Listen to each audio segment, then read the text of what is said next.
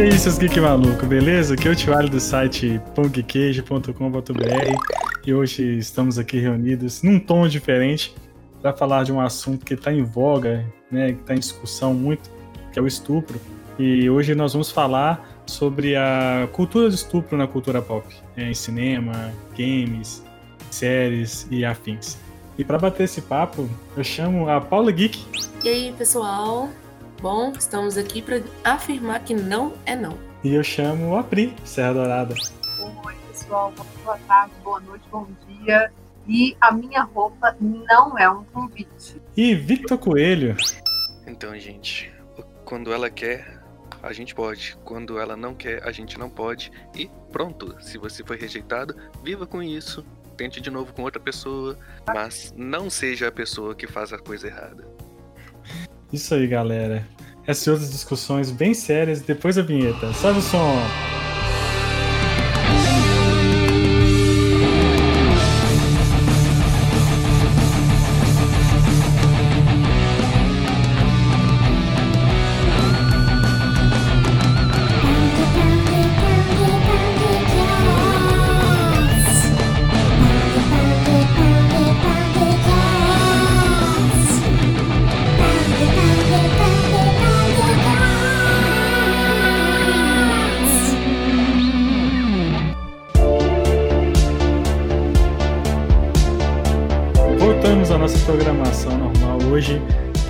Um assunto que é bastante discutido, né? Tipo, assim, a gente tem vários artigos, várias pessoas falando, acho que pouco propagado, pouco propagado assim. É, talvez é... não tão discutido quanto deveria, né? É, tipo... exato, é. Não, ele, ele, é discutido sim, é. né, em, em, nichos, né, em, em, umas pessoas discutem, mas a gente, não, em função do que, do que a gente está acontecendo, de uns anos para cá na indústria do cinema, é, o que está acontecendo no Brasil. Então a gente vai falar hoje sobre a cultura do estupro e como que isso é refletido na cultura pop, principalmente nos filmes, né? Que a gente vê isso, como que é, isso é tratado, né, Pri? É, e assim, é, realmente, infelizmente é um assunto muito recente e ainda muito né, segregado para se falar, mas o a boa notícia é que ele realmente está ficando voz agora. Então, é, a gente está vendo, assim, de acordo com o que está acontecendo de notícias, né? Uhum. Não só aqui, mas no mundo, que agora a gente está falando mais, a gente está colocando mais a cara a tapa. As mulheres estão tendo mais coragem de se abrir e de falar isso para o uhum. mundo. Isso é dentro de Hollywood, que é onde a gente vai tratar, da cultura pop de uma forma geral, é recente, é desde 2013, 2014 que começou -se a falar quando as mulheres começaram a ter coragem de fazerem denúncias uhum. que poderiam, por exemplo, manchar a carreira delas, atrapalhar a vida delas dentro do cenário de cinema, do cenário de séries e de outros cenários que elas precisassem emergir como, enquanto carreira, agora elas vão tendo mais coragem de colocar a boca, a boca no e, e, e falar o que estava acontecendo, sabe? É, como a Pri estava dizendo, né? Tipo, uhum. esse assunto, ele infelizmente acontece o tempo todo. Tem mulher que. Não, não só mulher, mas homem também. Homens e mulheres que são assediados e nem sabem que são, né? Às vezes a pessoa acha que aquilo é uma coisa comum, ah, é só uma brincadeira, mas acaba que no fundo não é, né? É uma coisa muito mais tensa. E pela forma que a gente vai falar aqui, né, desmembrar na cultura pop, acontece, acontece aquela, desculpa, desculpa, desculpa fraca, né, de, de falar que ah, é o contexto histórico, esqueci o nome lá, como é que falou? É isso mesmo, é. é. narrativa. Isso, o pessoal fala, ah, como é a Idade Média, isso é normal. Tá, isso pode ser até normal, mas não precisa ficar reforçando isso o tempo todo, sabe? A gente sabe que a cultura antigamente, né, a, a mulher era muito, como posso dizer, muito vulnerável, né? Hoje também é, a gente ganhou a força que tem, mas tem coisas que não mudam, né? Isso é assustador quando você para pra pensar. Uhum. Mas eu acredito que ficar mostrando isso, né? Igual tava na, na notícia que a gente leu sobre Game of Thrones, tem várias coisas para serem retratadas, na guerra, né? A, a, as doenças que tinham, a, várias, várias outras coisas, né? De poder, de rei, de política. O povo foca muito no estupro. Coisa que, tipo, ok, se acontecer uma vez, deixa ser só uma vez e chega. A gente já entendeu que existe isso, né? A gente já sabe que existe isso. Um exemplo que eu gostaria de dar até aqui é Berserk, né? Que é um, um anime. O uhum. anime é até ruim, eu gosto mais do mangá. Mas ele, ele passa a Idade Média, né? Retrata ali a, a, a época que rolava muito estupro. E é uma mangá que não tem muito estupro, sabe? É, ela rola algumas cenas assim, mas é muito pouco. É muito mais focada em contexto histórico e na evolução do personagem principal. Acho que cena de, de estupro teve umas três, quatro, até onde eu li. Mas você vê que é muito menor do que Game of Thrones ou Outlander, que é o tempo todo, né? Sim, Outlander é um caso bem complicado, né? A questão do, do Game of Thrones foi a questão da cultura dos Dothraki, né? Que eles eram povos conquistadores, estupradores e tal. E ainda tem uma, até uma fala do Jason Momoa, que eu não sei se é verdade, né? eu li, estava estudando sobre o assunto e, e, falando que o... Isso me decepcionou muito, ele dizendo assim que é o bom de se fantasiar, de, de interpretar certas histórias, que você pode fazer coisas que você não faria, como estuprar mulheres. tipo assim. Nossa. Como assim? Como o Jason amor? Não faça isso, Nossa, não fala isso. Que horrível. É. Então, assim, são coisas que, que assim, constrangem também não só, não só as mulheres que estão assistindo, ou nós que estamos assistindo, né, enfim, como que a própria atriz, né, tem que passar por isso, que é que eu acho que é um dos casos mais icônicos em relacionado a isso é o caso do último tango em Paris, né? que é, é. é, assustador, porque existe um background, né? Todo ali em cima da, da cena em si, né? Que é. Nossa, é, é, é, é complicado demais. É né? horrível, é horrível porque é, ela não sabia, né? A não. Maria Schneider, ela, ela falou isso. E o pior não foi o seguinte, eles combinaram, o Marlon Brando e o diretor combinaram porque queriam que a fosse mais realista, ele falou, o diretor falou que ele queria que, que, ela, que ela parecesse menina e não uma atriz. Então uhum. ele combinou que com o Marlon Brando. surpresa, né? Isso, que parecesse surpresa. Então a cena, ela é totalmente sem, sem o consentimento dela. E aí depois disso ela falou, e quando ela falou, ninguém deu bola. Ninguém deu muita uhum. atenção. Ela uhum. continuou falando, as pessoas não deram atenção. Quando ela faleceu em 2011, ela, alguns anos Antes ela tinha dado declarações falando que causado grandes problemas psicológicos na vida dela, traumático. Sim. E ninguém deu bola. E a, as pessoas só foram começar a dar atenção a esse caso depois de 2014, quando todas as bombas começaram a estourar de Hollywood. Então aí o, o Chris Evans colocou no Twitter indignado porque ele não sabia da história. E a Anna Kendrick, que é uma autora, falou com, conversou com ele. Então as pessoas começaram a se mobilizar e aí o, o assunto voltou. Mas é muito triste saber que o assunto ficou lá morno, parado, e que ninguém deu atenção para ela quando ela precisava. E que só agora que a gente está começando a ter noção de que isso foi estupro. E que foi Sim. filmado e que virou um filme. É, é, é absurdo isso. É. E yeah. É tem, tipo, filmes assim, né? Assim, você encontra na Deep Web, tem um nome para esse tipo de filme. Que as pessoas é. realmente é. sofrem o que tá acontecendo no filme, né? isso. Uhum. Tem, tem casos muito, muito tristes dentro do, de Hollywood. Ah, por exemplo, um outro, é, é, um outro caso é o Azul é que foi o caso do diretor que, assim, colocava as meninas 10, 11 horas gravando cenas de sexo o tempo inteiro. Então as meninas ficavam lá fazendo aquelas cenas explícitas, que era um filme que não tinha a menor necessidade disso, não tinha necessidade de ficar mostrando tudo aqui. Estavam colocando elas em extremas situações de gravação de sexo e elas até ficaram traumatizadas. Elas, elas sabem que ficou, o filme virou um sucesso, mas o, o backstage dele foi assustador para elas. Não.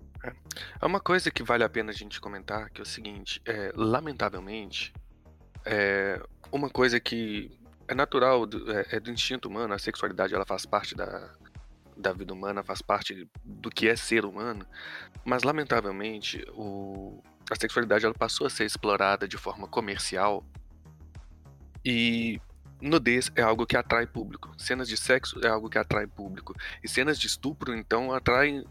E atrai um tipo até pior, que é aquele tipo que, é, que quer assistir, você pode falar, nossa, mas que horror. Mas tá lá assistindo, tá lá valorizando. E, e também uma questão que os é, grandes nomes, homens, quando são homens, é claro, que estão envolvidos nesse tipo de coisa, isso não afeta em nada, a, ou afeta muito pouco a credibilidade deles, até muito pouco tempo atrás. Por exemplo, o Marlon Brando mesmo, ele é celebrado até hoje como um ícone da história de cinema, é, o ator que fez o Poderoso Chefão, é o ator que enfim, tantos personagens icônicos e marcantes, é, e ficou para a história como um grande ator. Ele não foi, entrou para a história como um estuprador, ele entrou para a história como um grande ator. É, o, e foi só, só muito recentemente, talvez é, quando a gente, se a gente pegar os casos das denúncias do Kevin Spacey, do Harvey Weinstein, que são casos mais é, bem mais recentes, de coisas de menos de 10, Bill Cosby, 10 né? anos. É, Bill Cosby também. Então, assim, são denúncias que só começaram a ganhar a importância que sempre deveriam ter e as consequências para a imagem das pessoas envolvidas só começaram a acontecer muito recentemente.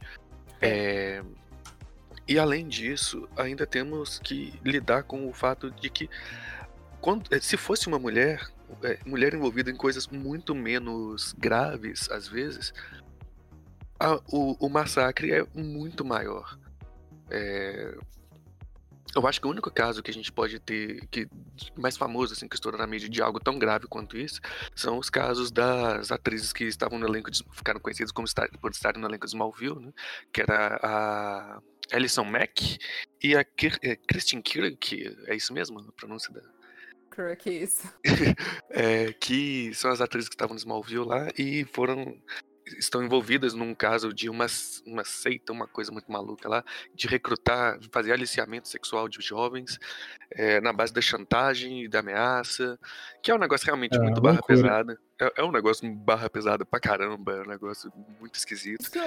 Mas é, são, é a única vez que a gente ouve falar de mulheres envolvidas nisso. E certamente podemos considerar a carreira de ambas completamente sepultadas. A gente não vai mais ouvir falar dessas pessoas atuando, sem chance. Mas se fossem homens envolvidos em coisas até piores, às vezes a carreira continua. E é só um, a gente desculpa e tal, mas vida que segue. É, eu acho que você falou uma coisa muito importante, Vi. Essa questão do tipo, o cara faz e passa daquilo muito incólume, né? Ele vai ali, continua sendo muito fodão, muito é. maravilhoso. Quando tem consequência, ela é... é muito branda.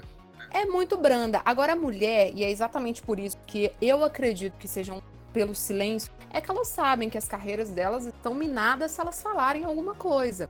Por isso que elas demoraram tanto. E quando uma falou, quando uma conseguiu dizer, as outras todas tiveram Uhum. Porque foi um movimento em bando. Tipo assim, a gente sabia que a gente tinha um, um, um grupo de mulheres juntas que iam umas se apoiarem às outras. Então a história foi toda igual um, um, um dominó. Saiu uma, foi levando todo mundo.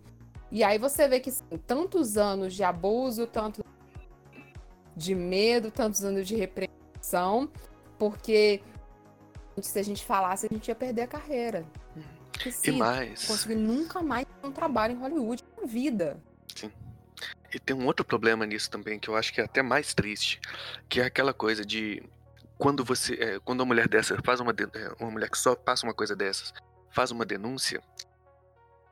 A última coisa que a opinião pública está interessada é em saber quem é o denunciado e se ele é culpado ou não todo mundo começa a relativizar. Ah, mas quem é a vítima? Vamos estudar a vítima e faz um julgamento da vítima, escarafuncha a vida da vítima inteira para ver se a vítima merecia ou não passar por aquilo, e ninguém merece, que fique bem claro. É, se a vítima tinha uma conduta que facilita, é, que depunha, é, depunha, contra ela. Enfim, é, é uma cena tão absurda, é, é tudo tão absurdo, faltam palavras. É, é o, o, próprio diretor de Um Tango em Paris, ele já falou isso várias vezes, ele falava que, ah, não, mas ela estava ciente desse caso. A única coisa que ela não sabia foi a cena da manteiga, mas isso é porque ela precisava se, se interpretar de uma forma muito natural, mas isso aí é um absurdo. é ridículo. Então, eles mesmos protegem. É. Protegem. Não, isso aí, tipo, é muito absurdo, cara, porque é, eu sou atriz, né, de, eu faço teatro aqui em Belo Horizonte, e, assim, eu entrar numa... Imagina assim, eu, eu fico imaginando, se eu entro num teatro, topo fazer alguma coisa, né, ou, ou algum filme independente, e de repente falo, Paula, você vai ter que, sabe, ficar de sutiã, você vai ter que. Cara, sem chance para mim, né? É, igual teve um caso que me convidaram para fazer um teatro e a personagem ia aparecer tipo nude, só que foto.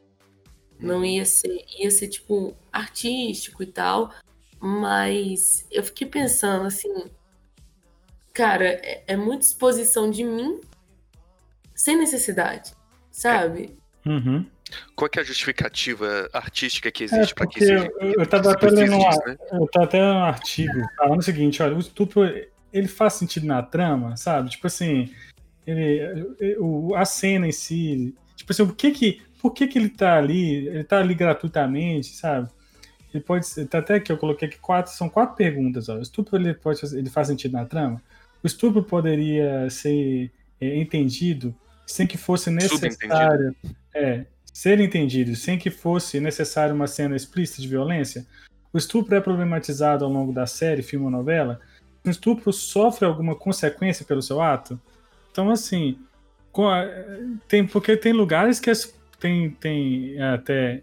Tem lugares, não, tem filmes, séries e, e, e novelas ou qualquer outra coisa que é simplesmente gratuito, né? Não tem uma, um contexto, não tem nada em cima, né? No Só caso, esse espetáculo que, que né, me convidaram, eu achei totalmente desnecessário. Tipo, podia mostrar, tipo, fingir que tava vendo alguma foto no celular e a pessoa sozinha imaginava o que tava acontecendo, sabe? Tipo, Uhum. necessidade zero de ter isso. Mas Uhum. o povo fala que se não, se não ficar pelado não é ator, eu discordo. Hum, mas eu já ouvi tanto isso. Eu, como fotógrafo, eu trabalho um pouco também, ne- transito um pouco nesse meio. Eu entendo que acontece muito, mas muito disso. Acontece com modelo também. Não, mas Uhum. é, se não se não fizer umas fotos nuas aqui, isso não é modelo, não. E, É. Mas é o seguinte, é, inclusive já tem uma coisa que já é de praxe. Você tem um, tem um chamado composite. Pra quem não faz a menor ideia do que eu tô falando, é um é basicamente um papel. Antigamente era de papel, hoje em dia isso é, é sempre é, a maioria das, das vezes que isso é necessário é, é enviado de forma digital, mas é onde vão ter ali cinco fotos da pessoa. Vão ter cinco, é, nessas cinco fotos, normalmente é uma foto de rosto, uma foto meio corpo, uma foto de corpo inteiro, e uma das fotos necessariamente de traje de banho. Porque às vezes a campanha, tipo assim, tá querendo. Não, mas eu não quero ser modelo de traje de banho, eu quero ser modelo pra trabalhar, sei lá, foto que vai aparecer meu rosto, fazer uma campanha de anéis, fazer uma campanha de bijuteria, alguma coisa assim. Não, mas eu preciso de uma foto sua de biquíni. Senão você nem, nem é apresentada na agência. Então, assim, é, tem, muito, é, tem muito dessa coisa ao longo da vida. Mas voltando pro nosso foco aqui, que é falar disso no mundo. é, no mundo geek, no mundo da cultura pop e tudo mais. é, a gente pode pegar sempre aquela história de um monte de filmes, um monte de cenas que a gente já assistiu em filmes, séries, novelas, etc. E tem uma cena de nudez ali. Tem uma cena de sexo ali, onde a mulher é que está em evidência a sua nudez, a sua fragilidade, a sua exposição. O homem normalmente ele tá muito mais protegido disso. Mas pra que aquela cena? E, e tem uma resposta. É, Não, ver. não é uma pergunta retórica. Tem uma resposta. Tá ali porque se não tivesse aquela cena, não ia ter metade do público, que é composto por ah, esmagadoramente homens que estão inter... eh, o público que vem por causa dessa cena é majoritariamente um público masculino. Mas assim, por que, que é necessário que tenha isso? Eu costumo usar o exemplo de Game of Thrones. Eu, eu acredito de verdade que Game of Thrones seria uma série tão excelente quanto foi, com exceção da oitava temporada, é claro, mas uma série, seria uma série tão excelente quanto foi se não tivesse nenhuma cena de nudez. Mas se não tivesse nenhuma cena de nudez, não ia ter 10% do público na primeira temporada. Não seria de É bio, né? sério, Seria gente, outra- primeiro, Não seria HBO, é primeiro HBO. episódio, eu, eu não vi Game of Thrones todo, eu realmente vi muito Hum. pouco, mas no primeiro episódio da primeira temporada já tem a Emily Clark totalmente nua. Sim. E assim, Uhum. e- e E totalmente desnecessário. nua. E é Uhum. uma cena que, na minha opinião, eu não vi tudo, gente, mas na minha opinião, naquela, naquele episódio, não tinha necessidade de mostrar ela totalmente nua no primeiro episódio. Não tinha, não tinha necessidade. Era uma cena que totalmente aleatória ela parece nua, totalmente. Tudo. E aí cê- cê- cê- até você se sente desconfortável, sabe? Não é tipo, Sim. nossa, que bonita, a menina tá pelada, mas não é bonito, é desconfortável, sabe? Até porque na trama ela é uma menina, não é uma mulher. Né? Então, se tivesse uma, uma- algo que fizesse sentido estar ali naquele momento, olha, precisa estar, não, não fazia. Tem, tem alguns exemplos que a gente sente que não, realmente precisava haver aquela cena em questão para você entender todo um contexto da obra. Então, por exemplo, Irreversível é um filme muito difícil de se assistir. Ele é um filme provocativo, ele é um filme muito, muito pesado, mas ele é um filme que quando você assiste, você entende dentro da essência o que é um, um estupro real, como, como que aquilo acontece. São oito minutos e é uma cena que você fica desesperado. Chega um momento que você já não tá aguentando mais. Assim. Nossa. Você pre- prefere assistir qualquer outro filme de terror com qualquer outra, outra coisa pior do que assistir aquela cena que são oito minutos cravados que eu marquei no relógio. Eu falei, são oito minutos mesmo. E é muito, é muito, muito impactante para quem você sente que aquilo realmente é real. Então é assim que funciona. Fica ali à mercê, ela não consegue. Chega uma hora que ela desiste. Chega uma hora que ela só tá cai, porque ela não vai conseguir mais, entendeu? É assim que é assim. Então é uma cena necessária. Talvez não, mas ela para impactar, para você ver o que é aquilo ali mesmo, na real. Isso me lembrou de um outro filme que nem tá listado aqui no nosso. eh, na- naquela lista que a gente fez do que seria interessante colocar na pauta, mas um filme que trata desse assunto e até onde vai a minha memória, também tem que levar em consideração que eu assisti esse filme na Globo, então pode ser que eu tenha passado por alguma censura. É um filme que mostra muito detalhe, mostra muita nudez, mostra cenas de sexo, sim, mas ele é um filme que o, o tema do filme é estupro, o tema do filme é violência sexual, e mesmo assim é um filme que eu não me lembro de ter cenas desnecessárias, me corrijam se eu estiver enganado, é o 8mm. Eu tô falando Muito, bobagem aqui, gente. muito Quem bem assistiu? lembrado. Não, não tô lembrado desse filme. É um filme Muito com com Nicolas Nicolas Cage, que ele Muito investiga um assassinato de uma, é, de uma, uma menina Sim. foi, foi assassinada na, do- na produção do que existe de pior na humanidade, que é um nicho de produção de filme pornô que o foco deles é fazer filmes onde as pessoas morrem em cena. É difícil você conseguir pensar alguma coisa pior do que isso, mas ele investiga esse assunto extremamente pesado, o personagem fica totalmente perturbado ao longo da, ao longo da trama, ele foi contratado só pra investigar, e eu não vou dar spoiler do que acontece no filme, não, mas é, ele fica completamente transtornado de ver, de ter o contato com essa realidade. Só que o filme, mesmo tratando de um assunto tão pesado quanto esse, não mostrou, não me lembro pelo menos, do filme mostrar nada desnecessário. Um filme que trata do assunto mostrando a crueza da coisa, tem mulher pelada o tempo todo, tem cena de sexo o tempo todo, mas não tem nada ali desnecessário. Não tem nada que você fala, tipo assim, nossa, isso aqui eles estão forçando a barra. assim. É um filme que eu achei, tipo assim, ele, ele trata da forma ideal do assunto. Uhum. É, ele, ele é muito bem feito, ele é em tom de denúncia também. É aquela tem uma, uma das cenas que é a cena que o Nicolas Cage tá assistindo o filme, que ele meio que abaixa a cabeça, assim, tipo, ele tá tão perturbado pra assistir a cena que ele nem ele tá aguentando. Ele é um policial, então Uhum. é um filme muito, muito interessante. Trata dessa temática bem feita, bem coesa, nada exagerado. Bem interessante. Vamos falar então dos filmes. A gente elencou alguns filmes, né? Vamos falar alguns filmes que, que Vamos tem pro- aí. Bom, Alguns a pode, gente até falou, né? é, pode puxar aí. É, bom, puxando até do assunto de saber se a cena é necessária ou não, tem o 30 Reasons Why. E é uma Isso. série que, se você fala que você assistiu, quase te jogam pedras. Mas ele Foi tem quatro temporadas. Oi? Foi uma série muito criticada justamente por isso. E olha que nem foi da questão do estupro, foi mais da questão do suicídio, que eu, pelo menos as críticas às quais eu tive acesso. Mas também não assisti a série, não. Sim, tipo, o pessoal esqueceu das outras coisas que aconteceram nessa série. Até por isso que o pessoal não continua assistindo ela. Eu não recomendo assistir ela, tá? Não sou aquela pessoa que sai, assistam essa série porque é necessário. Muito pelo contrário, essa série ela é necessária para alertar as pessoas de que essas coisas pesadas são muito reais, sabe? E não são para pessoas que passam por isso, né? E o pessoal parou ali na primeira temporada, onde a menina comete o suicídio. Só que a segunda temporada, o rapaz estuprador que tem lá, que aliás eu peguei um ranço dele muito grande, né? E. É o Lourinho dessa... lá? É o Lourinho? É o que tem o, o Clarim? Isso, aquele. Não, aquele com cara de riquinho, mas com o rosto redondinho, Bryce, o nome dele. Ah, não, não lembro, não. Eu lembro só do, do, do, menino que acho que era amigo dela, né? Que era olho claro. Ah, não, não era ele, não. era um outro lá. Mas esse Bryce, eu fiquei com muita raiva dele, sabe? Tipo, fiquei com raiva dele até o fim da série, assim. Eles até chegaram a matar ele na série, mas eu não senti dó, sabe? dele tentando se recuperar nem um pouco porque ele tinha um cantinho na escola que ele fazia sacanagem com as meninas. E todas as meninas queriam ir lá porque era coisa de te-líder e tal, e ele dopava elas.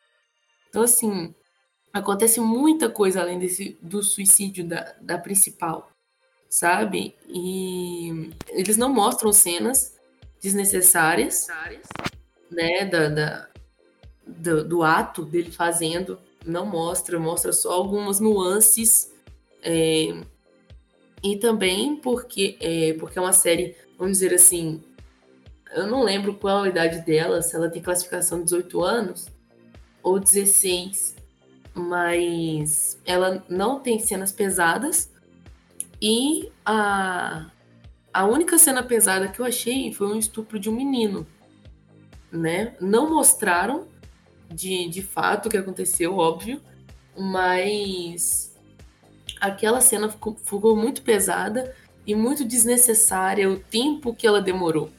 Porque, tipo, eu não consegui recuperar direito depois que eu vi a cena.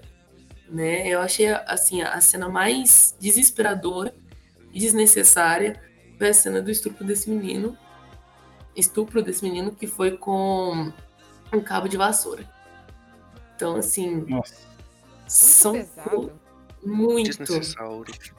Total. Foram coisas tipo assim que podia ter só insinuado, sabe? Tipo, o menino pegou a vassoura e cortou a cena, sabe? Não, não precisava continuar. E quem não entendeu o que aconteceu saiu feliz.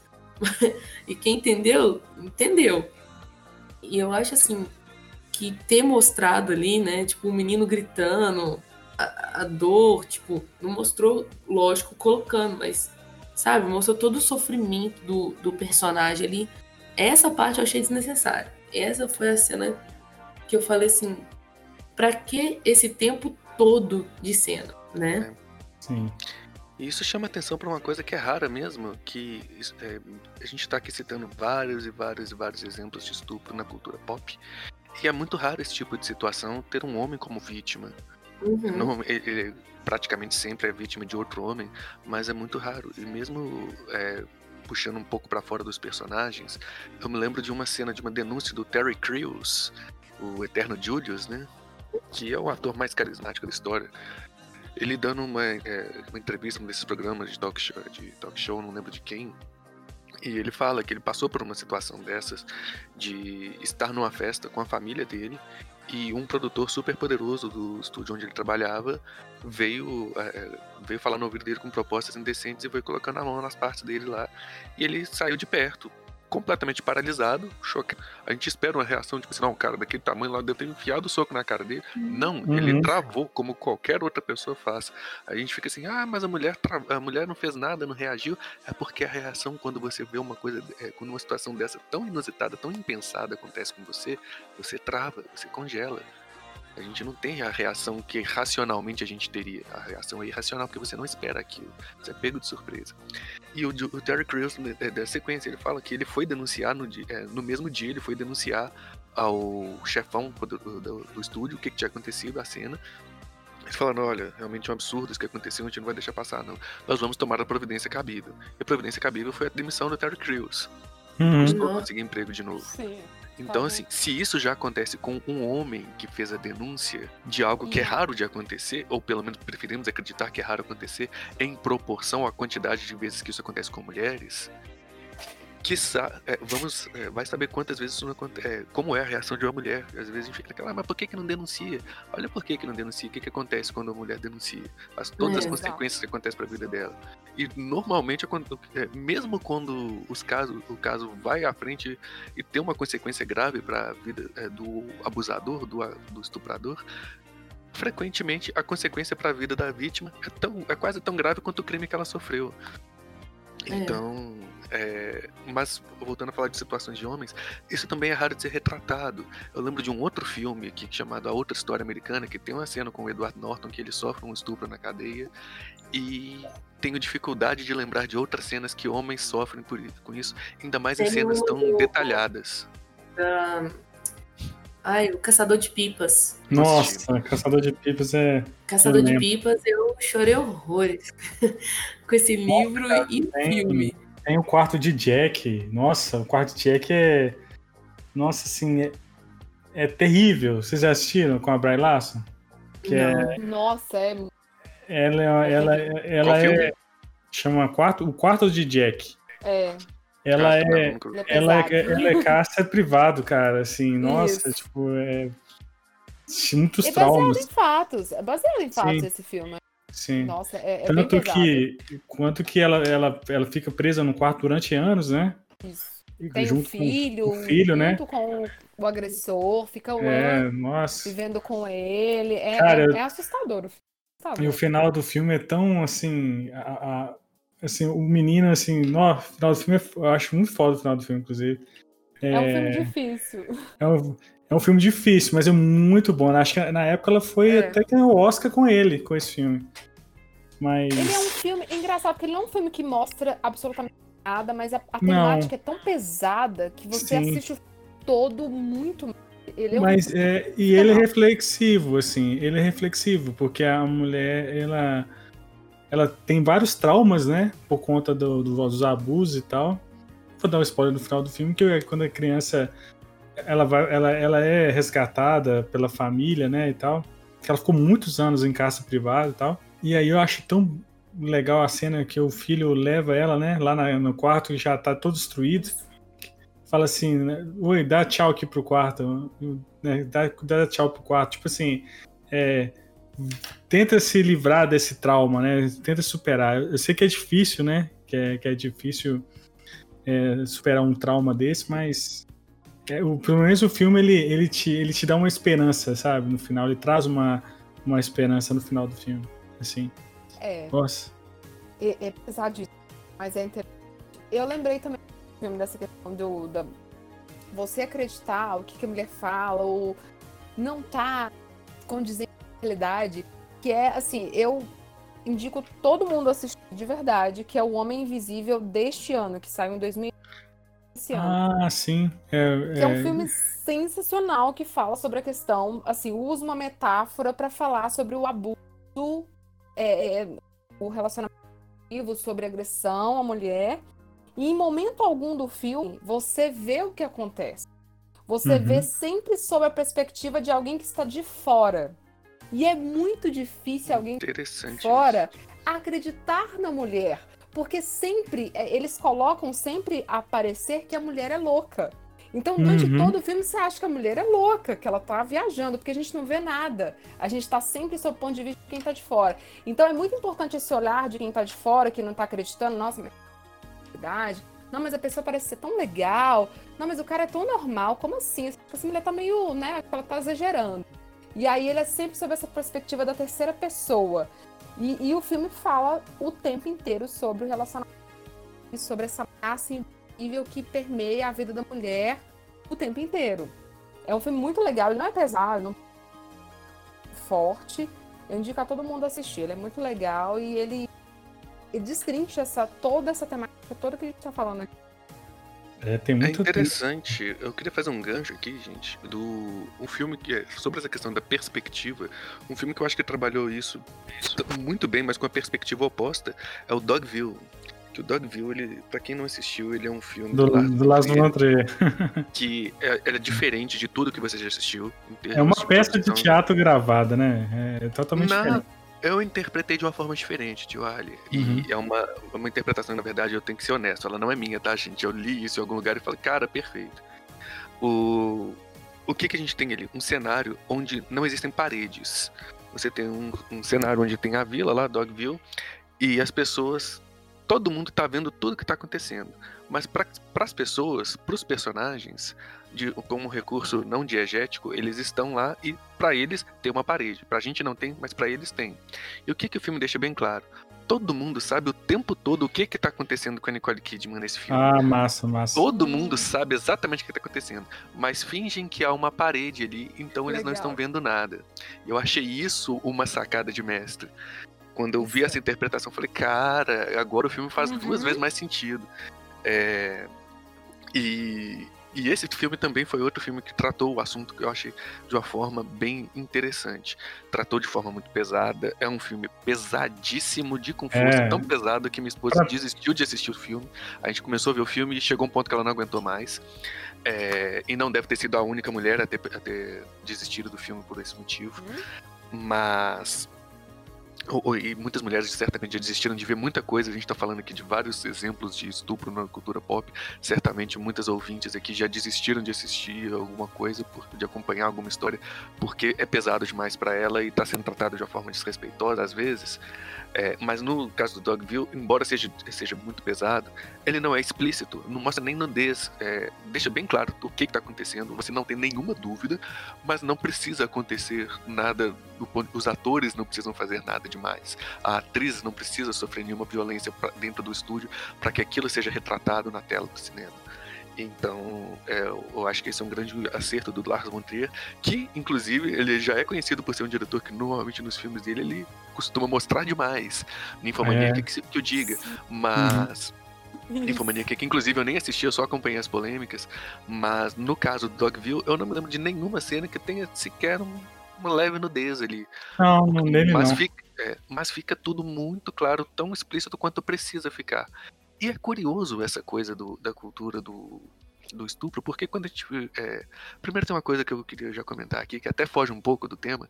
É meio bizarro como a sociedade trata a sexualidade, né? Porque às vezes um filme ele mostra cabeças explodindo, pessoas sendo mortas, palavrão pra caramba, violência, trapaça, mentira e o escambau, classificação 12 anos. E às vezes um filme romântico, um filme super leve, mas aparece um, uma mulher com seios de fora, classificação 16, 18 anos. O que, que é mais perigoso para as pessoas verem? Uma mulher com seios de fora, ou a violência, ou a mentira, ou crime, etc. Aí um questionamento interessante, mas não era disso que eu queria falar, não, só queria fazer esse parêntese. É... Voltando então para o tópico que eu estava falando aqui do Dogville, é, um... fica esse acerto de que você tem, de modo geral, em todas as produções que não são classificação 16, 18 anos, e que tem cenas de sexo, essas cenas elas são tratadas de forma muito simples. Você deixa tudo subentendido. Então, por que às vezes você vai mostrar uma cena de estupro, você precisa ser tão mais explícito? Você pode deixar ele subentendido também. É possível e é um recurso plenamente aceito. A sociedade já aprendeu a digerir que um filme ele não precisa de cenas explícitas para entender que aconteceu uma conjunção carnal, um coito ou algo assim, seja ele é, consentido ou não é desnecessário a explicitar a coisa. É, a menos que você esteja na HBO, né? A HBO é outra Sim. coisa. É. eu, eu, eu, assim, eu, tenho, eu tenho um exemplo que eu, que eu sempre gosto, né? E na verdade, querendo ou não, esse filme que eu vou falar para vocês é um filme que ele é uma lavagem de roupa suja para as mulheres. Ele é aquela respiro. Ele é muito pesado, é. Não é todo mundo que vai conseguir esse mesmo, que é o Doce Vingança. E o mais interessante é que o Doce Vingança ele foi é um remake de um filme dos anos 70 que chamava Vingança de Jennifer. E uhum. na época, a Vingança de Jennifer, que no, no original chama On Your Grave, ele foi duramente criticado. Pessoas malharam o filme, acabaram com. Como pode existir um filme desse jeito em que uma mulher é estrupada, humilhada, acabada e se vinga dos caras. Se vinga dos algozes. E, e, na época, então, ele não foi aceito. Mas aí o remake dele ele é, ele é, ele é pesado, gente, mas ele é gostoso. Desculpa, eu vou, eu vou falar que mesmo meu lado que de filmes de terror, que gosta de filmes de terror, o Doce Vingança, ele é um filme difícil, mas ele é bom. Porque ele tem a cena muito pesada, a cena do, do, do da agressão muito forte, muito difícil. Mas a vingança da minha é tão bem feita. Lava É tão bonita, é tão gostosa, que você pensa assim, gente, que delícia. Parabéns. Então. Deve mas, dar uma sensação mas... parecida com aquela do filho do Zangief, né? Exatamente. Todo mundo que já sofreu bullying na escola, na vida, vê aquele vídeo e se sente todo vingado. Igual o Joffrey também, lá do Game of Thrones. Mas, e aí, no caso, eu vou perguntar para vocês, meninas, que, que tem essa questão do, da mulher, ela é estuprada e aquilo ali vira para ela uma, uma fonte de força, de força para vingança, pra, acho, o que, que vocês acham, pensam a respeito disso? Igual acontece no próprio Kill Bill, né, com a com a noiva lá, que é estuprada enquanto ela estava em, coma, e depois ela mata os estupradores, enfim. Então, o que, que vocês pensam em relação a isso? Olha, em primeiro lugar, eu acho, particularmente, pessoal, eu acho muito triste a gente ter que chegar nesse nível. Gente, hum. É um desespero tão grande você ter que fazer justiças pelas próprias mãos, igual eu falei, você tem o doce é, é, é, é gostoso de ver porque é simplesmente gostoso de ver porque a gente não tem justiça. Sim. Então a gente sofre muito pela falta de justiça. Enquanto você está tão desesperado pela falta de justiça, quando você tem uma personagem que te representa fazendo você pelas próprias mãos, você se sente aliviada. Não é o ideal. Não é o que a gente apregou. Não quer que seja o ideal você fazer justiça pelas próprias mãos. A gente queria que o Estado nos protegesse. Mas, enfim, tirando os, os acertos judiciais, de lei de lado, é, é, triste, mas ao mesmo tempo você se pensa assim: como que eu vou me proteger? Que, que eu me, a gente se sente tão acuada. Eu acho que a mulher hoje é de uma forma geral, tá? Falando pra, de todos os gêneros, todas as formas. Tão amedrontada, tão acuada. Quando a gente vê uma personagem que te representa forte, de uma forma que lida com isso, que, que vai à luta, que se protege, você quer se agarrar a isso como uma esperança para salvação. Porque nós mulheres, nós temos esse medo diariamente. Acho que toda mulher hoje em dia já sai na rua com medo. Qualquer hum. coisa que acontece, você já olha assustada porque você já se sente ameaçado. É uma ameaça muito pessoal. Às vezes você não vai falar pra pessoa que você tá com medo, mas você vai sentir esse medo, sabe? É. Você, tem nas, você tem as redes sociais, você posta uma foto, você já ficou medo de alguém coisa que você vai se sentir, sabe, é, é, desrespeitada, ou você vai, vai, vai sair na rua, você vai se sentir desrespeitada. E o, que, pior, que vai chegar na sua caixa de inbox, de inbox, né?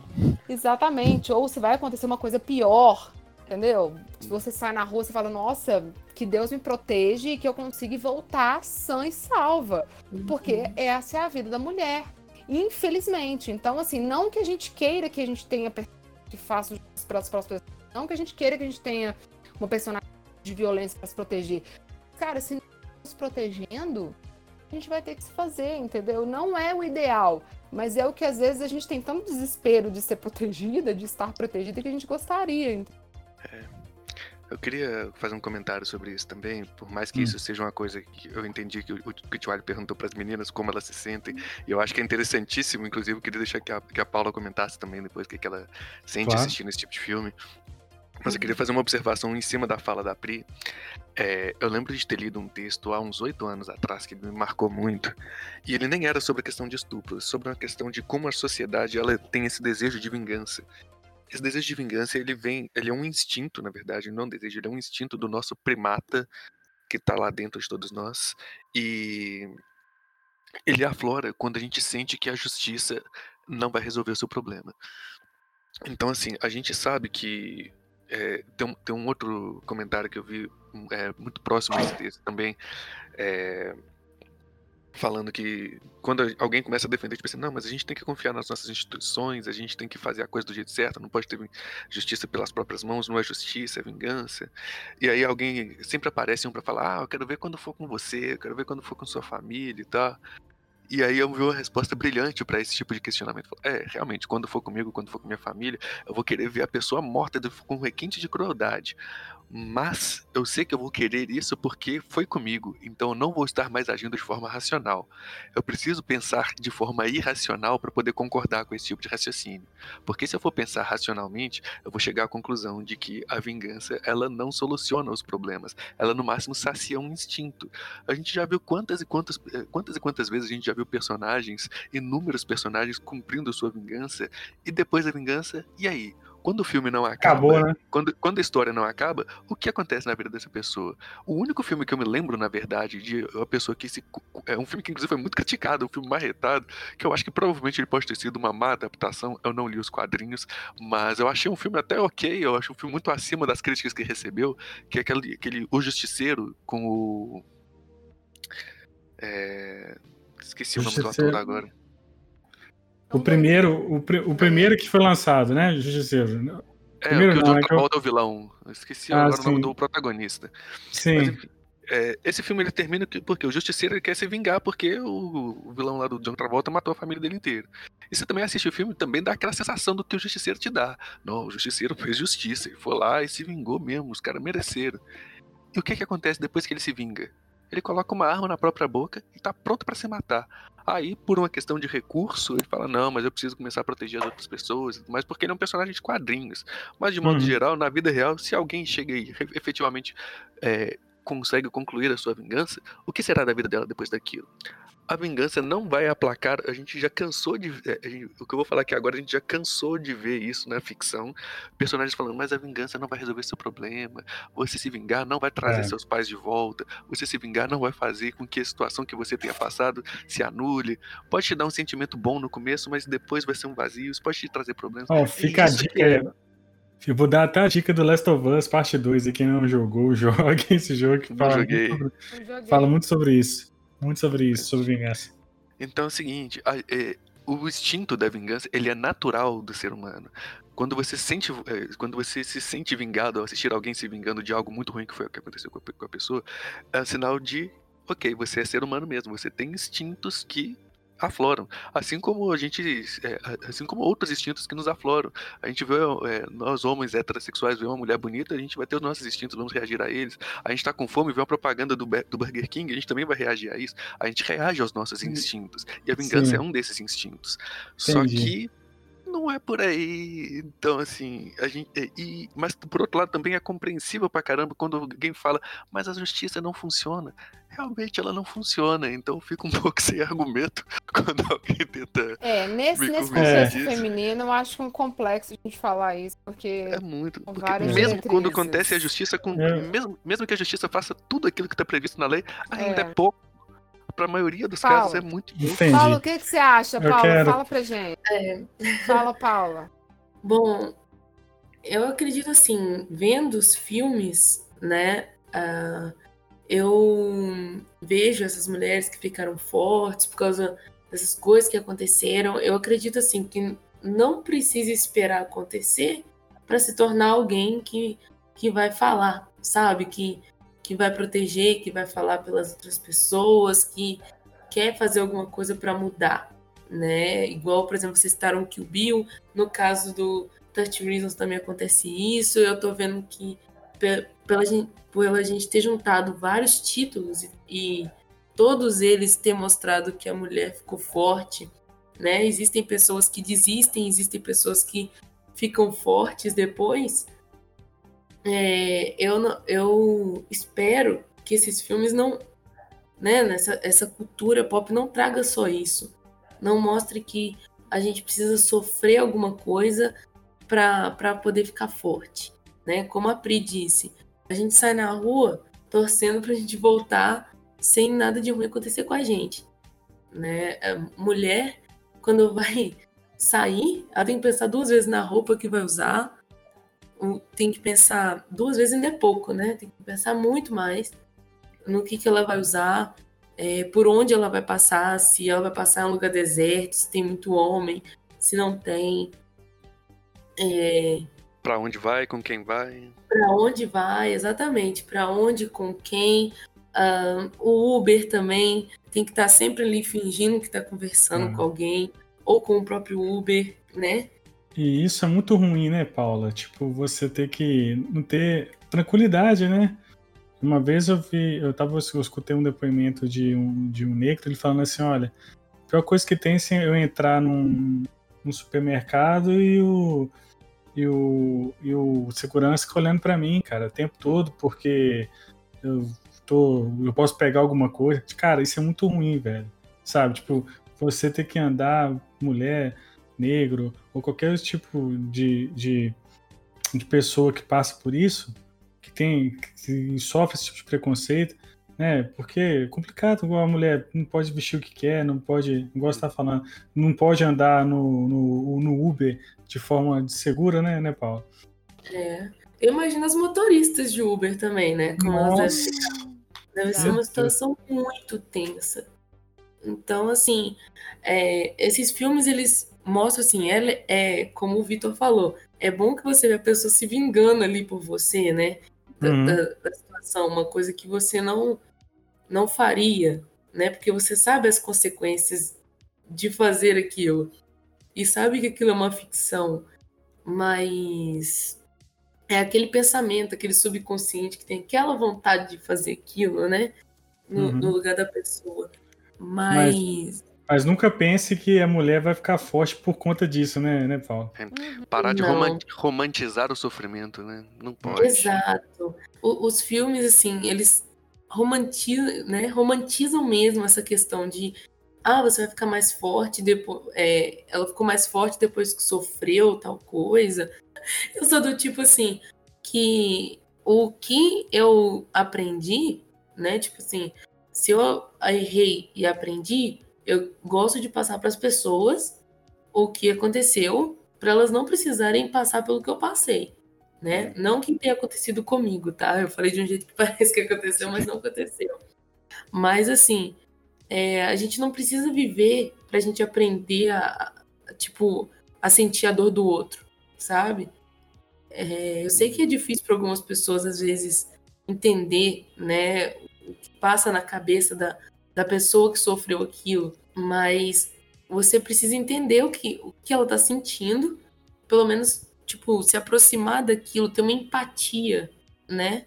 Você não precisa viver para você ficar forte, você pode ser forte para proteger as outras pessoas para evitar que elas passem por isso. Isso, show, show de bola.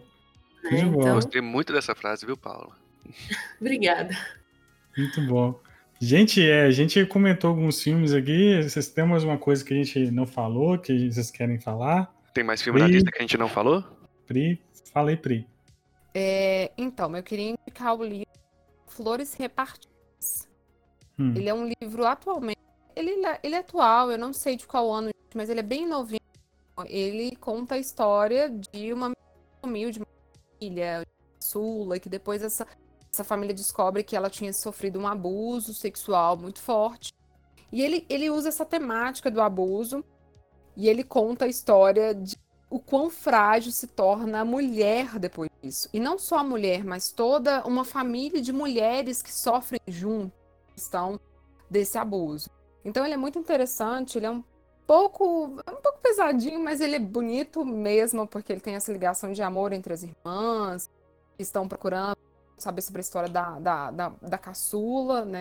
Desaparecem. É, não vai dar pra gente falar sobre todos, eu não vai dar tempo. É, a gente colocou, a gente colocou aqui alguns, né? É, Isso. A gente já te falou, né? A gente falou do que o Bill. Do, do, tem a questão do Watchmen, né? Que, que é... é uma, uma cena chave no roteiro do filme, né? Do filme do, do quadrinho, né? É, que inclusive, é, inclusive ainda deixa um, um, precedente perigoso, né? Às vezes as pessoas veem, tipo assim, o lado bom de, de algo tão horrível. Não, a coisa horrível, tipo assim, o, é, uma coisa que me incomoda um pouco no Watchmen é um pouco aquela visão da Spiral, quando ela fala, não, mas se não fosse o. É, eu odeio o comediante, mas ele me deu o presente mais. É, o melhor presente da vida, que foi você. Não, ele não deu o maior presente da vida. Foi, aquilo foi uma consequência, mas ah, cara, eu não gosto de ver isso ser colocado dessa forma, porque quantas pessoas passam por esse tipo de situação? Eu imagino eu, eu, eu, tenho até medo de imaginar o que, que passa na cabeça de uma pessoa que passou por uma situação dessa e assiste esse tipo de coisa na ficção ser romantizada desse jeito. Me preocupa Não, não muito. é fácil. É difícil. É. Tem um outro filme também na Netflix que chama Jogo Perigoso. Ele é baseado no conto do Stephen King. Se não for conto ali. Ah, acho que é um que ele é um que prende, prende a pessoa, acho, prende alguém Isso. na cama. Exatamente. Ela fica presa. E, na verdade, ele fala. É muito interessante esse, esse filme, gente. Assistam. Ele também não tem uma temática muito pesada. Ele é bem interessante, ele é um suspense, mas ele conta a história de um casal que estava, né, num, num, casamento assim meio é, fadado à rotina e tal, e ela vai para agradar o marido, só que o marido gosta dessa coisa de, de abusar e tal, ele tinha fantasia sexual, aí ele prende ela na cama. Só que ela tinha um um histórico de abuso sexual infantil feito pelo pai dela. Então, hum. isso acarreta num grande trauma durante o processo. Eu não vou contar a história para você, porque a história é muito legal, mas isso interfere totalmente na história do filme, na. Ele é um filme muito interessante, mas a metáfora dele é exatamente sobre essa questão dela ter tido a, a, o abuso sexual quando criança e que o marido dela, que é mais velho, quer também fazer isso sexual, então ela sofre para tentar agradar o marido, mas verso tem que enfrentar o passado dela e tem outras reviravoltas piores aí. Mas é um filme interessante. É muito, esse filme é bom mesmo. Eu lembro, é eu lembro você falando, eu lembrei dele. Você viu? Ele é eu bom. Também. Eu não assisti ele ainda não, mas falou Stephen ele é King, é já, achou, já é, do Stephen King, ele é muito bom. Indico. O que mais, que mais, Frei, que a gente não falou, não comentou? Ah, gente, eu acho que super na alta agora, não tão na alta, né? Porque eu fui atrasada, que é o The Boys também, que é a temática do, do estupro, do, do, abuso sexual dentro da, da, da série, né? E, e o, a forma como eles tratam isso na série, relatam isso de forma, tipo, vira uma, uma temática de marketing, que ele tem que afastar o agressor, mas que tudo começa dentro dessa discussão de que as garotas entram, as garotas têm que se sujeitar às regras para se adaptarem a este contexto né, contemporâneo, contexto de sucesso. Então, The Boys é um... E é interessante o negócio no The Boys, que, tipo assim, é você pegar uma das... A partir do momento que ela tá no Seven, ela entrou para o, o, Sete, né, o The Seven, ela é uma das sete pessoas mais poderosas do mundo. E mesmo assim ela precisa se sujeitar a isso, porque ela ainda é uma mulher. Eu é. achei isso realmente é, foi muito interessante é, o jeito que, que foi abordado isso aí. Os quadrinhos imagino que tratem da mesma forma. Nossa, é isso mesmo. Trata pior. Trata um pouco é. pior. É. é. Ó, bom, e para terminar esse podcast, eu vou deixar aqui uma, uma mensagem, uma orientação da Lai, que, que é membro, né, do, uma das fundadoras aqui do Pão de Queijo e também advogado. Acho muito interessante a gente deixar essa orientação. Fala, Lai. Brilha. É, então, gente, queria deixar aqui claro que essas orientações que eu vou passar aqui é, são orientações gerais que a Polícia Militar ou Polícia Civil aqui de Minas Gerais já divulgam para as vítimas em caso de violência sexual. É, eu não vou. Primeira vez que eu vou falar sério nesse podcast, né? É, em todo ponto de queijo. Mas enfim, é, só para deixar muito claro, e também eu não vou aqui fazer nenhum aprofundamento sobre crítica, crítica à instituição ou o que quer que seja, já que isso está sendo objeto de muita polêmica aí recentemente. Vou colocar aqui orientações gerais que precisam ser feitas para que providências sejam tomadas, tá?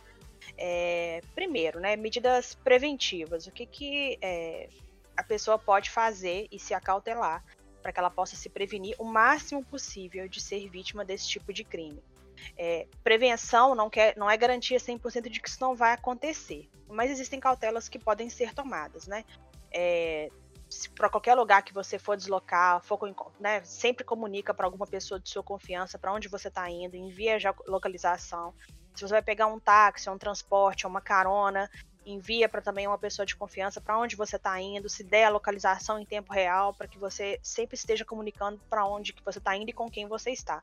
Se possível, decore placa de carro, é, aplicativos, por exemplo, como 99 Táxi, Uber e. E eu estou falando isso aqui sem fazer nenhuma propaganda, né? Eles permitem, por exemplo, que você possa compartilhar a sua, o seu deslocamento, né, a sua viagem com algum outro contato seu.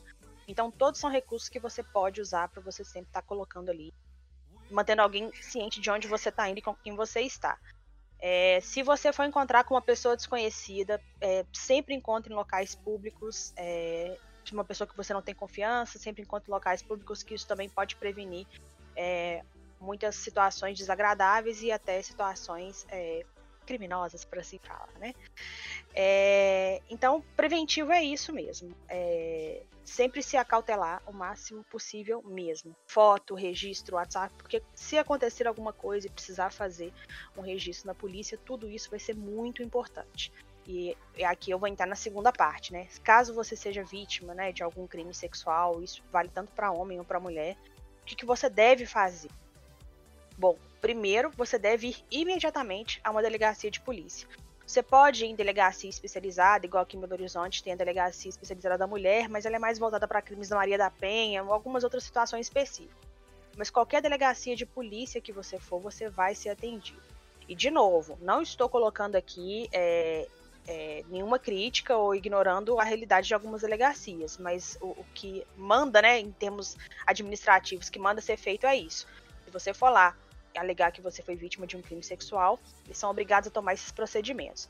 O primeiro deles é fazer imediatamente o registro do boletim de ocorrência, e somente com o registro do boletim de ocorrência, a autoridade policial ela vai emitir uma ordem para que você compareça, para que você seja encaminhado para o IML. Você não consegue simplesmente chegar no IML e pedir para fazer um exame de corpo de delito. Então a autoridade policial vai lavrar o boletim de ocorrência, vai reunir toda a prova de materialidade. E quando a gente fala assim, esse termo jurídico, prova de materialidade, são aqueles registros que eu falei lá em termos de prevenção. É, localidade, placa de carro, conversa, onde estava, com quem estava, que carro estava, roupa da pessoa, enfim, vários outros indícios aí que você já tiver reunido na sua mão na hora de fazer a denúncia. E tem que ser imediato, porque quanto mais rápido você fizer, mais chances de todas as avaliações médicas que você vier a fazer é, sejam mais fidedignas, por assim dizer, tá? É, então é isso, é, vai a polícia, faz o BO, na polícia eles vão adotar o que a gente chama de primeiras providências, né? A pessoa ela vai ser encaminhada para um hospital de referência. Aqui em Belo Horizonte a gente tem como hospital de referência um dos principais é o de Lomberes. Então, a, também a pessoa só vai ser encaminhada para lá com ordem da autoridade policial, porque uma vez que a vítima esteja lá, ela vai ter um primeiro atendimento e ela vai também é, poder tomar um, um coquetel. E nesse coquetel ele tem diversos medicamentos ali, tanto para prevenir doenças sexualmente transmitíveis, quanto também transmissíveis, quanto também é, medicamentos de efeito abortivo, para aí já proteger a vítima de qualquer outra qualquer outro efeito que ela possa ter em decorrência dessa violência que ela sofreu. Aí depois disso que é encaminhado para o IML, o IML vai coletar indícios também é, indícios materiais que a gente fala do cometimento do crime. Ele vai. É, tem, é um médico que vai avaliar isso e ele tem vários recursos, tá, gente? É, não vou nem explicar como é que é a parte técnica, não, mas basicamente o médico consegue verificar se houve ou não violência, consegue fazer a coleta de sêmen, consegue fazer a, a, as caramba, tem um nome, mas ai, não sou especialista nisso, eu não vou nem me arriscar. Mas consegue é, é, coletar e registrar ali toda a violência que está ali pela vítima, né? Agressões no corpo inteiro ou na, na, nas partes íntimas, por assim dizer. E se registra num lado, tudo isso vira prova para que, junto com o boletim de ocorrência, componha um inquérito policial e aí vire uma ação penal. É... No mais é isso mesmo. Acho que. Não sei se eu esqueci de falar alguma coisa. Mas é, só reforçando mais uma vez, se você for vítima disso, procure imediatamente a autoridade policial e, se possível, compareça nesses lugares com alguém de sua confiança, porque é um processo muito desgastante e às vezes nem é desgastante porque tem intenção que seja desgastante, mas precisa reunir todas essas provas e precisa passar por toda essa burocracia. Então é muito importante que você esteja ali como pessoa de confiança para acompanhar todos esses procedimentos. Porque enquanto a pessoa está numa situação de, de vítima, né, de, ela está muito frágil, ela está muito sensível e ela não consegue meio que se dar conta das coisas que precisa fazer e alguma coisa ou outra pode passar despercebido. E uma outra pessoa acompanhando sempre vai ficar mais atenta. Mas isso é uma recomendação, é, faz quem quer, claro, né? Mas então é isso. Acho que É tão estranho falar de um assunto sério. Assim. É, mas Não, é isso mesmo. É, e é isso. Confie nas instituições, porque é o que a gente tem para. Pra... É o que a gente tem para usar ao nosso favor. É, não recomendo jamais isso como advogada que você exponha é, a, o agressor, né, o autor do crime em redes sociais, porque você pode ser, você pode sim responder por outro tipo de crime. Então, todas as informações registre e deixe para a polícia. É, salvo engano, processos que envolvem violência sexual, não importa se são com maiores ou menores de idade, eles correm em segredo de justiça. E tudo isso é para proteger, dar uma dupla proteção para a vítima, né? Porque ela não, não, é justo que ela seja exposta a uma segunda violência, né? Que é, que é enfim, como normalmente acontece quando esses casos vazam para a imprensa. Ah, bom, gente, é isso então. Essas são as, as orientações que eu passo aqui. E tomara que ninguém tenha que passar por isso, mas se você passar ou conhecer alguém que esteja passando, é, talvez com essas orientações você já consiga aí prestar uma assistência é, bem básica e ser um ponto de apoio para uma pessoa que está tá passando por uma situação dessa, tá bom? Então é isso. Muito obrigado, Lai. Valeu demais. Falou, tchau, Ali. Tchau, Feliz Natal.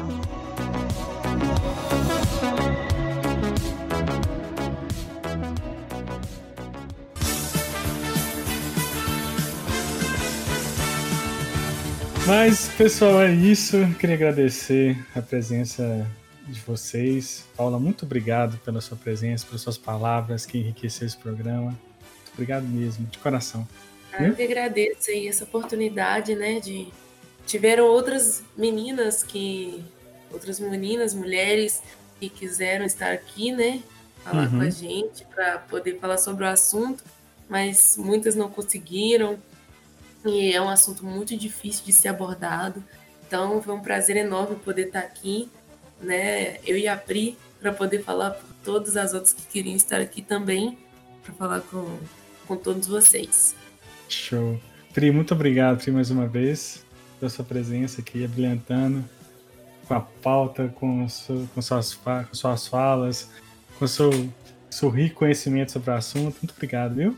Prazer. É igual a Paula falando, nem todos conseguem e a gente entende muito bem. Então, assim, é só deixar um recado que eu acho que o mais legal é a gente fazer essa rede de mulheres, siga, se proteger umas às outras. Isso, exato. E, Vitor, muito obrigado, Vitor, pela sua presença também. Ilustre. Então, gente, é um assunto que eu até gost é, gostaria que tivesse mais participações femininas aqui, mas eu entendo que é um assunto muito pesado, muita gente nem dá conta de falar do assunto. E sendo eu aqui um homem participando, falando sobre esse assunto, eu tenho que falar um pouco sobre qual, é o papel que cabe a nós nesse tipo de cenário. É, o, e o nosso papel é o papel de não achar legal quando isso acontece no cinema, quando, quando isso acontece na cultura nerd, é, cultura pop, a gente não pode ficar é, dando ibope no sentido de. Não é deixar de assistir, não é cultura de cancelamento, mas assim, a gente não vai ficar é, entrando nessa série, mas também não precisa ficar tipo assim, não, que legal, apareceu a Daenerys pelada ali, não, que legal aquela cena com o Drogon enrabando ela, isso aí não pode fazer parte mais da nossa cultura, a gente precisa é, se livrar disso. E também no dia a dia, saindo da cultura, né, é, da cultura pop, o que a gente tem a fazer é não passar panos. Aquele brother seu que tá saindo com a menina de 13 anos, isso é, é estupro. Aquele brother seu que você sabe que bateu na mulher dele, que abusou dela, isso é estupro, é, a gente não tem, né, não ficar no papel de, de passador de pano, de se calar quando a gente vê isso acontecer na nossa frente e de apoiar, de não ficar acusando as vítimas, de reconhecer que a vítima é vítima, de não ficar julgando a vítima para é, saber o que, por que, que ela sofreu aquilo. Ela não merece, não tem nenhuma situação, nada disso justifica. E eu acho que o papel masculino nesse momento é o de apoiar a mulher e combater isso quando você vê isso acontecendo perto de você, quando você souber de algo esse é o nosso papel, eu entendo dessa forma. Sim, valeu, Brito. Queria falar o seguinte, acho que nós, quanto homens, a gente tem que realmente lutar com essa cultura machista e que acaba afetando, sabe? Que a gente cresceu, né? Tipo, o homem ele cresce nesse ambiente. Eu, eu, graças a Deus, fui criado. Eu tenho mãe e irmã mais velha, então é, é, fui criado assim, bem próximo a elas, assim. Então eu sei, eu sei o quanto. Eu lembro que eu, eu lembro que quando criança que eu ia fazer caminhada com minha mãe e com a minha irmã, onde os homens passavam e buzinavam para elas. Cara, isso me eu vi o tanto que constrangiam elas e isso me constrangia também, sabe? Tipo assim, poxa, cara, que, que coisa, sabe?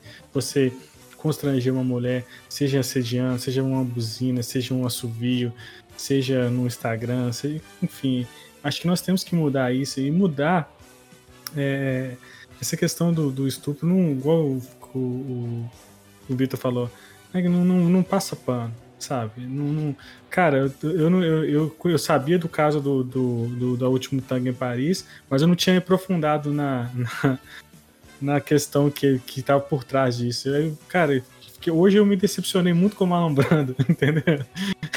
com o Marlon Brando e com o Jason Momoa, falando no início do programa. Mas, cara, tipo assim, é, realmente a gente tem que mudar. Se um homem não. Se a gente não mudar o nerd, principalmente, cara, o nerd é um cara muito complicado, entendeu?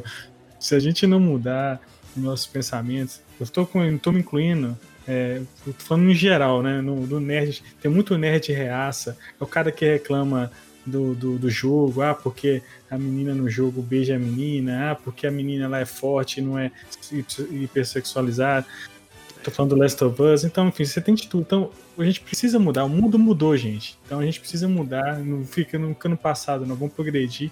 Progredir, que é a melhor coisa que a gente faz. Tem que né? parar de ser o nerd que assiste X-Men e é homofóbico. E é, por aí vai. É, por aí vai, cara. A luta é longa, beleza? E muito obrigado, galera. Até semana que vem. Tchau. Feliz Natal.